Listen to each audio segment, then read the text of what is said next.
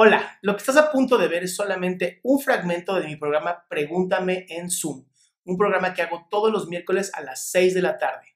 Ok, bueno, para empezar sí tengo como un problema de desconfianza o autoestima eh, y eso pues en mi vida en pareja pues sí me ha afectado un poquito.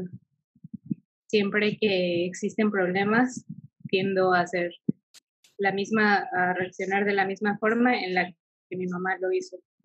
Que cuando mi, mi mamá discutía con mi papá, ella agarraba a sus niños y se iba a la casa de padres, pelos, tanto maternos como paternos.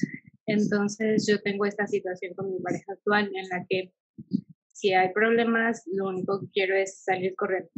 O sea, no quiero solucionar nada, sino quiero salir corriendo, terminar todo y he, hecho eso incluso, o sea, le he dicho a mi pareja que ya terminamos, pero pues busca, él me busca y, y platicamos y volvemos. Entonces, no sé si también como el otro chico se trate de apego hacia mi pareja o, o realmente qué es lo que está pasando.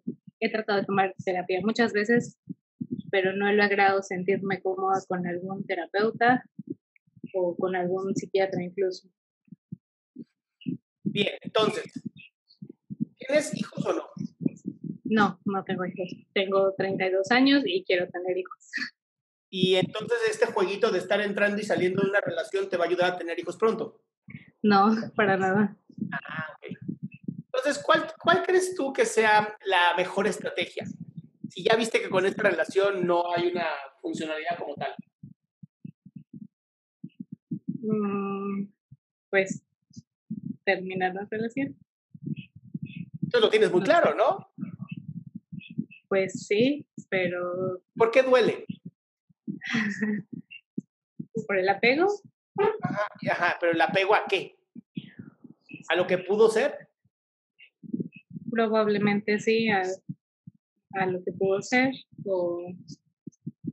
Pero a ver, si constantemente, porque esto es un ir y venir, ya, ya es algo constante entre ustedes dos, ya analizaste, ya lo viste, ya lo viviste, ya lo probaste, que por más que sube y baja la cosa, no cambia, ¿qué te hace creer que mañana sí va a cambiar?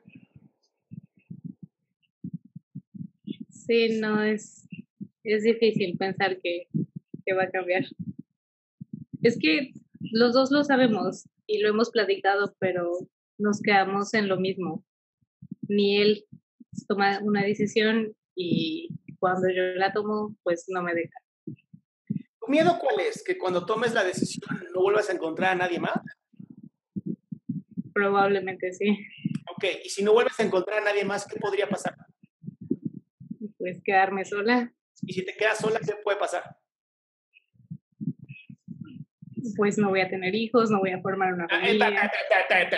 Pausa, pausa, pausa. Perdón, quedarse sola no es ser virgen para toda la vida, ¿eh?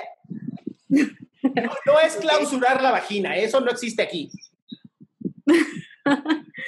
Y te, lo, puedo asegurar, Estefanía, si tú ahorita mismo pones en Facebook, estoy caliente, ¿quién se viene? Te llenas de solicitudes así, así, o sea, es una locura.